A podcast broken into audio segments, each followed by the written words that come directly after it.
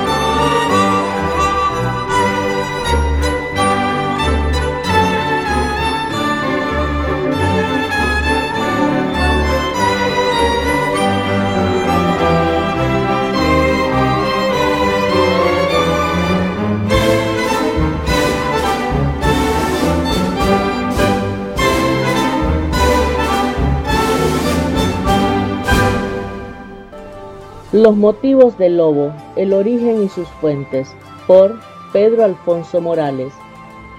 Cortesía, Antonio Rizo, declamador nicaragüense. Edición, voz, producción y arte, Katia N. Varillas.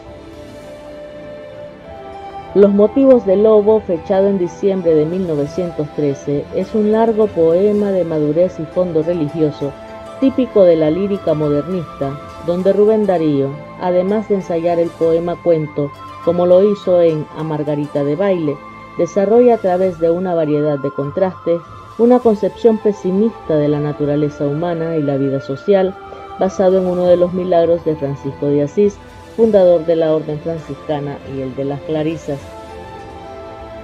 Francisco de Asís nació en Asís, Italia, el 5 de julio de 1182.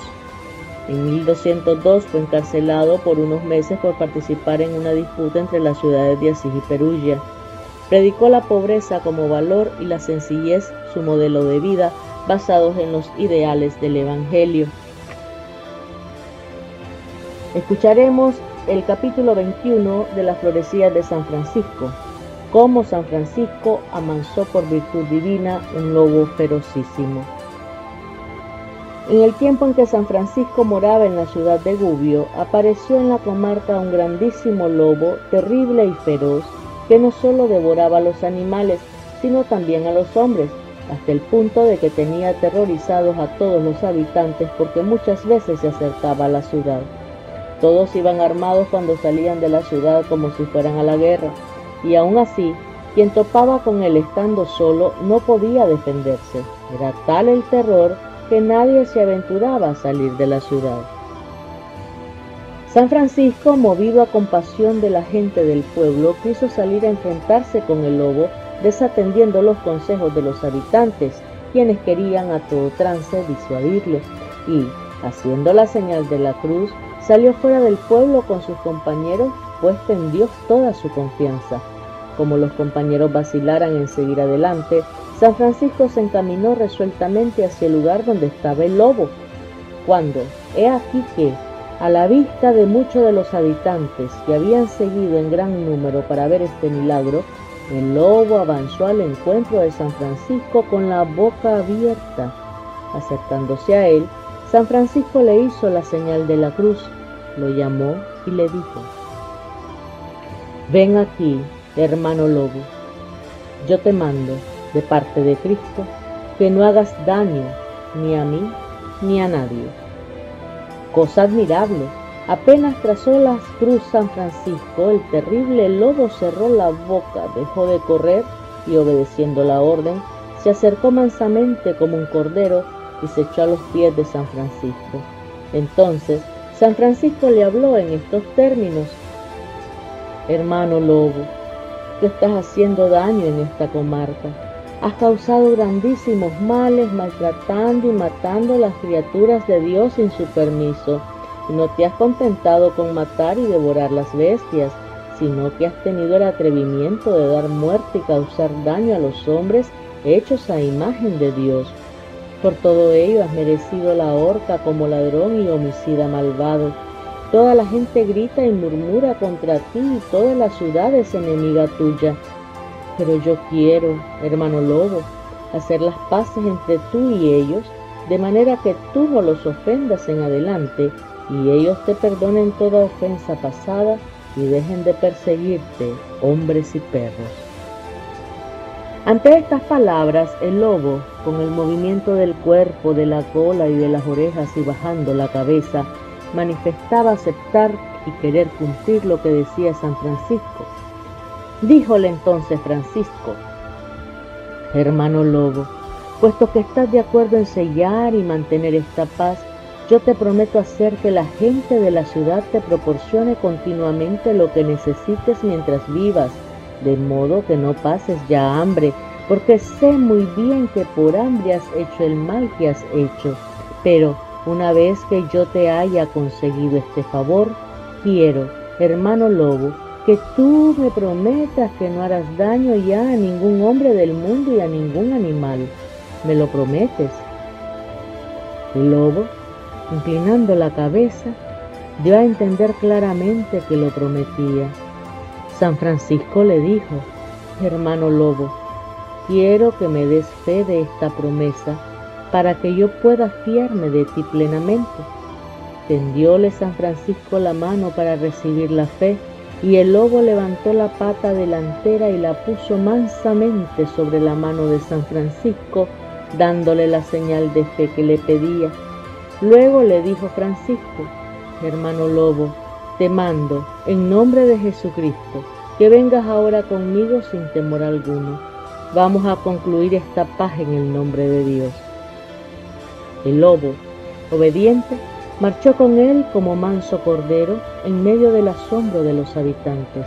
Corrió rápidamente la noticia por toda la ciudad y todos, grandes y pequeños, hombres y mujeres, jóvenes y viejos, fueron acudiendo a la plaza para ver el lobo con San Francisco.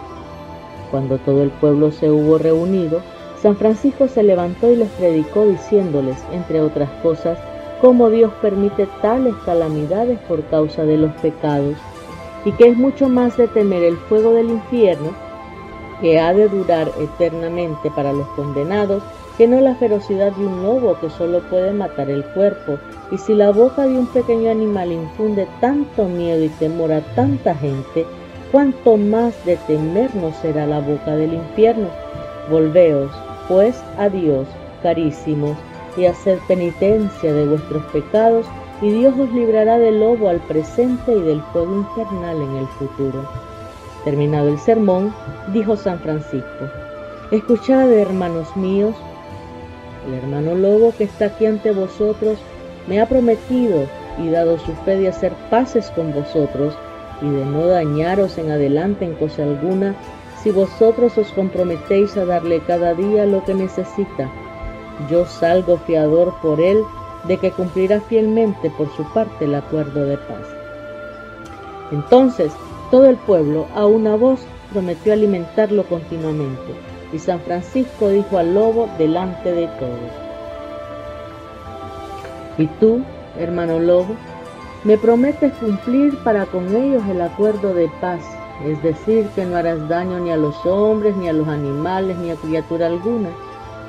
El lobo se arrodilló y bajó la cabeza, manifestando con gestos mansos del cuerpo, de la cola y de las orejas, en la forma que podía, su voluntad de cumplir todas las condiciones del acuerdo.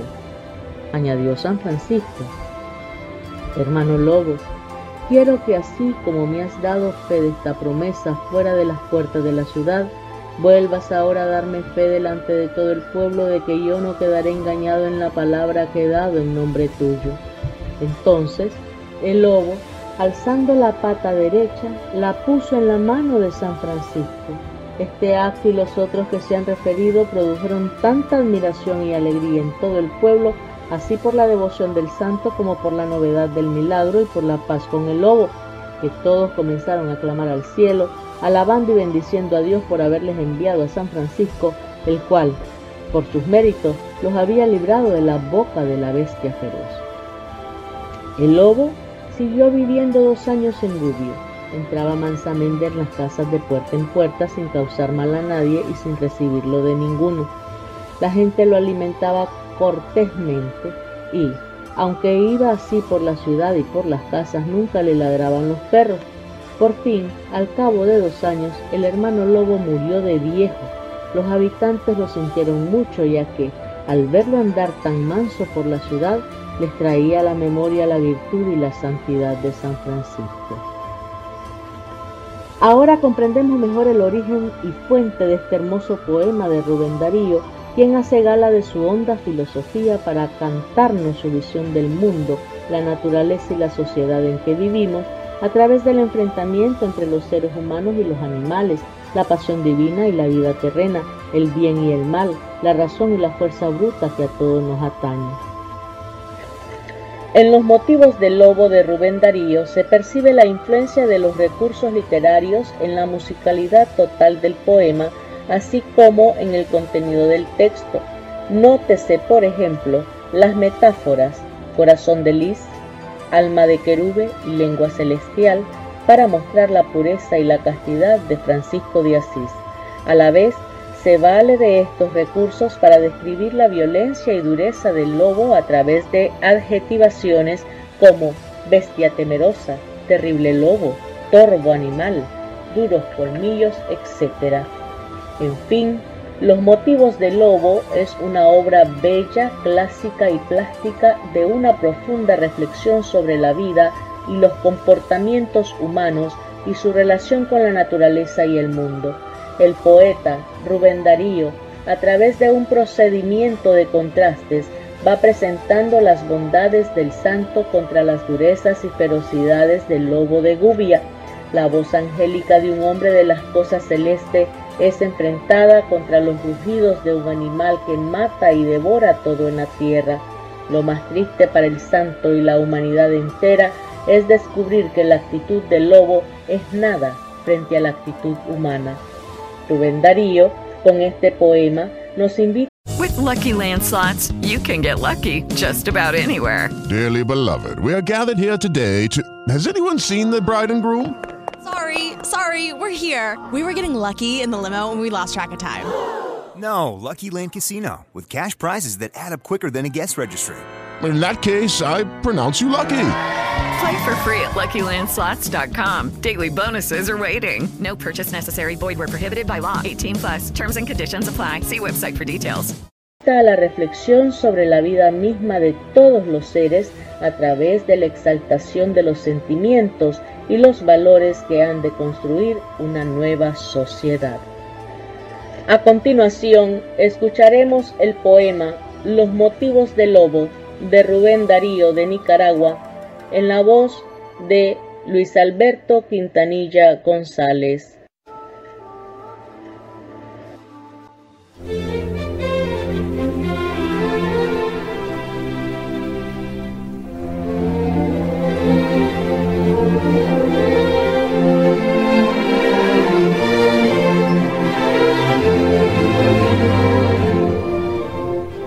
El varón que tiene corazón de lis, alma de querube, lengua celestial. El mínimo y dulce Francisco de Asís está con un rudo y torvo animal, bestia temerosa, de sangre y de robo, las fauces de furia, los ojos de mal, el lobo de Gubia, el terrible lobo rabioso, ha asolado los alrededores. Cruel, ha deshecho todos los rebaños. Devoró corderos, devoró pastores, y son incontables sus muertes y daños. Fuertes cazadores armados de hierros fueron destrozados. Los duros colmillos dieron cuenta de los más bravos perros, como de cabritos, y de corderillos. Francisco salió. Al lobo buscó en su madriguera. Cerca de la cueva encontró a la fiera enorme que al verle se lanzó feroz contra él. Francisco, con su dulce voz, alzando la mano, al lobo furioso dijo, paz, hermano lobo. El animal contempló al varón de tosco sayal, dejó su aire arisco, cerró las abiertas fauces agresivas y dijo, Está bien, hermano Francisco. ¿Cómo? exclamó el santo. ¿Es ley que tú vivas de horror y de muerte? la sangre que vierte tu hocico diabólico, el duelo y espanto que esparces el llanto de los campesinos, el grito, el dolor de tanta criatura de nuestro Señor, ¿no han de contener tu encono infernal? ¿Vienes del infierno? ¿Te ha infundido acaso su rencor eterno Luzbel o Belial? y el gran lobo humilde. Es duro el invierno y es horrible el hambre. En el bosque helado no hallé que comer y busqué el ganado y en veces comí ganado y pastor. La sangre yo vi más de un cazador sobre su caballo, llevando el azor al puño o correr tras el jabalí el oso o el ciervo, y a más de uno vi mancharse de sangre, herir, torturar, de las roncas trompas al sordo clamor, a los animales de nuestro Señor. Y no era por hambre que iban a cazar. Francisco responde, en el hombre existe mala levadura cuando nace viene con pecado. Es triste, mas el alma simple de la bestia es pura. Tú vas a tener desde hoy que comer. Dejarás en paz rebaños y gente en este país. Que Dios melifique tu ser montarás. Está bien, hermano Francisco de Asís ante el Señor que todo ata y desata, en fe de promesa, tiéndeme la pata. El lobo tendió la pata al hermano de Asís, que a su vez le alargó la mano. Fueron a la aldea. La gente veía y lo que miraba casi no creía. Tras el religioso iba el lobo fiero y, baja la testa, quieto le seguía como un can de casa o como un cordero. Francisco llamó a la gente a la plaza y allí predicó. Y dijo, He aquí una amable caza, El hermano lobo se viene conmigo. Me juró no ser ya vuestro enemigo y no repetir su ataque sangriento. Vosotros, en cambio, daréis su alimento a la pobre bestia de Dios. Así sea, contestó la gente toda de la aldea. Y luego, en señal de contentamiento, movió testa y cola el buen animal y entró con Francisco de Asís al convento. Algún tiempo estuvo el lobo tranquilo en el santo asilo. Sus vastas orejas los salmos oía y los claros ojos se le humedecían. Aprendió mil gracias y hacía mil juegos cuando a la cocina iba con los legos. Y cuando Francisco su oración hacía, el lobo las pobres sandalias lamía. Salía a la calle, iba por el monte, descendía al valle, entraba a las casas y le daban algo de comer. Mirábanle como a un manso galgo. Un día, Francisco se ausentó. Y el lobo dulce, el lobo manso y bueno, el lobo probo, desapareció. Tornó a la montaña y recomenzaron su aullido y su saña. Otra vez sintióse el temor, la alarma entre los vecinos y entre los pastores. Colmaba el espanto los alrededores. De nada servían el valor y el arma, pues la bestia fiera no dio treguas a su furor jamás, como si tuviera fuegos de Moloch y de Satanás. Cuando volvió al pueblo el divino santo, todos lo buscaron con quejas y llanto, y con mil querellas dieron testimonio de los que sufrían y perdían tanto por aquel infame lobo del demonio. Francisco de Asís se puso severo, se fue a la montaña a buscar al falso lobo carnicero y junto a su cueva halló a la limaña. En nombre del Padre del Sacro Universo, conjúrate, digo, oh lobo perverso, a que me respondas, ¿por qué has vuelto al mal? Contesta, te escucho. Como en sorda lucha habló el animal, la boca espumosa y el ojo fatal. Hermano Francisco, no te acerques mucho. Yo estaba tranquilo allá en el convento. Al pueblo salía y si algo me daban estaba contento y manso comía. Mas empecé a ver que en todas las casas estaba la envidia, la saña, la ira, y en todos los rostros ardían las brasas de odio, de lujuria, de infamia y mentira. Hermanos a hermanos hacían la guerra Perdían los débiles, ganaban los malos. Hembra y macho eran como perro y perra. Y un buen día todos me dieron de palos. Me dieron humilde, lavía las manos y los pies. Seguía tus sagradas leyes. Todas las criaturas eran mis hermanos, los hermanos hombres, los hermanos bueyes, hermanas estrellas y hermanos gusanos. Y así me apalearon y me echaron fuera. Y su risa fue como un agua hirviente, y entre mis entrañas revivió la fiera, y me sentí lobo malo de repente, mas siempre mejor que esa mala gente.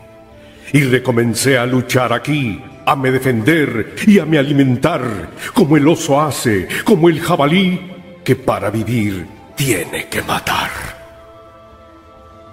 Déjame en el monte, déjame en el risco, déjame existir en mi libertad.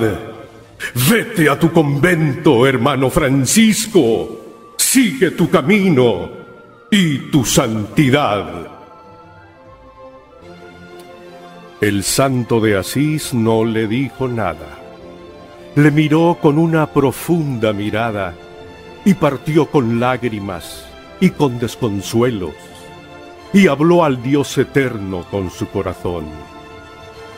El viento del bosque llevó su oración, que era, Padre nuestro, que estás en los cielos.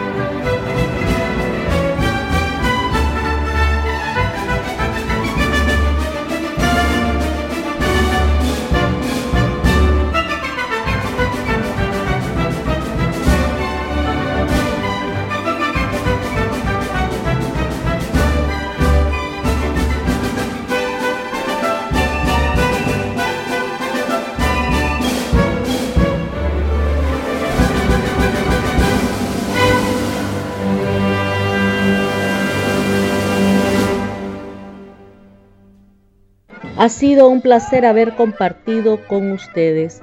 Noches Bohemias de pura poesía les espera por este mismo programa y en esta misma emisora. Muchísimas gracias. With lucky landslots, you can get lucky just about anywhere. Dearly beloved, we are gathered here today to. Has anyone seen the bride and groom? Sorry, sorry, we're here. We were getting lucky in the limo and we lost track of time. No, Lucky Land Casino, with cash prizes that add up quicker than a guest registry. In that case, I pronounce you lucky. Play for free at LuckyLandSlots.com. Daily bonuses are waiting. No purchase necessary. Void where prohibited by law. 18 plus. Terms and conditions apply. See website for details.